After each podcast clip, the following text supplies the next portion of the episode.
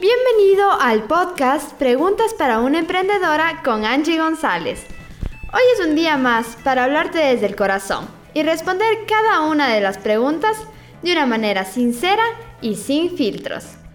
¿Qué, quién, cómo, cuándo, dónde y por qué? Son algunas de las preguntas que te responderé en este podcast.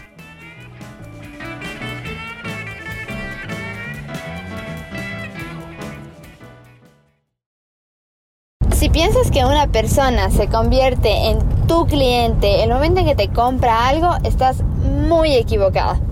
Ahí solamente se convierte en tu comprador. Una persona que es tu cliente es una persona que realmente ya tuvo una buena experiencia con la marca, que está contenta con la marca, que te recomienda, que regresa y se convierte en un cliente frecuente. Así que hoy quiero que analices eso, quiero que pienses si realmente estás solo generando compradores o estás generando clientes. Muchas veces eh, muchos alumnos, clientes me dicen, Angie, pero no sé qué pasa, me compran una vez y ya no regresan, o tengo que cada vez estar buscando clientes nuevos porque los mismos ya no funcionan. Y tal vez te ha pasado lo mismo a ti, estás viviendo la misma experiencia. ¿Te has preguntado qué calidad de servicio o producto le estás dando a la persona que lo adquiere? ¿Y qué experiencia le estás dando después de la compra?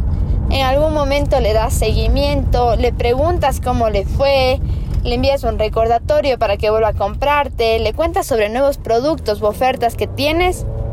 ¿Será que el cliente no está regresando a ti? ¿Será que ese comprador no está regresando donde ti? ¿O será que tú no estás incitándole a que regresa o tú te olvidaste de él? Así que hoy eh, en este episodio que realmente he querido que sea muy breve pero realmente directo, te voy a dar unos pequeños consejos para realmente dar seguimiento a tu comprador, para que se convierta en un cliente y mucho mejor en un cliente frecuente. Lo más importante va a ser la experiencia que le das con tu servicio o producto. Es fundamental que tengas algo bueno, sobre todo que des lo que realmente ofreces. Muchas veces lo que pasa es que por generar publicidad, por atraer clientes, es que venden una maravilla, que ofrecen el cambio extremo, que ofrecen el mejor servicio, el mejor producto y el momento en que realmente lo dan no es lo que ofrecieron. Entonces es fundamental que realmente ofrezcas lo que vas a poder dar. Ahí ya simplemente estás generando una buena experiencia en tu cliente. Incluso muchas veces algo que a mí me ha funcionado muy bien, que es preferible ofrecer un poco menos y luego darle más mejores resultados, mejores beneficios y que se lleven una sorpresa. Así que primero, fundamental tener un buen servicio o un, buen producto. Segundo, también el momento en que tú generas la venta.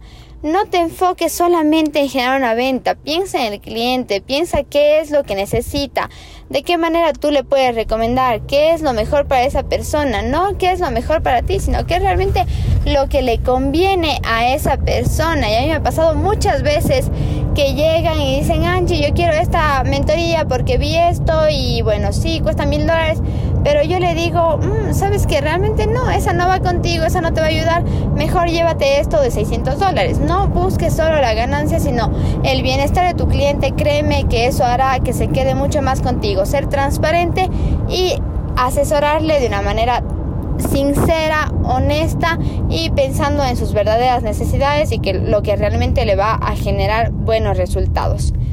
Y finalmente no pienses que la venta se terminó el momento en que la persona te canceló y se fue. Ahí solo empieza todo. Dale una buena experiencia postventa. Dale seguimiento pregúntale cómo le fue con el producto, si necesita alguna duda, cuál fue la experiencia con el servicio, si le puedes ayudar en algo más, necesita algún complemento o al cierto tiempo si vendes productos, dile, bueno, considero que ya, no sé, a los tres meses este producto se le acabó, pues pregúntale si necesita uno nuevo, pregúntale si le puedes ayudar con algo más, bríndale una oferta por ser cliente. Tienes muchas opciones para poder generar a esos compradores en clientes y sobre todo en clientes frecuentes. No dejes que se vaya de tus manos por un descuido o por no pensar en que la venta no es el final, sino tan solo el comienzo de una relación con esa nueva persona que llegó a tu marca. Y esta respuesta terminó. Si tú quieres hacerme una pregunta y que sea respondida en este podcast, escríbeme en mi Instagram, arroba Angie González, y estaré gustosa de responderla. ¡Hasta la próxima!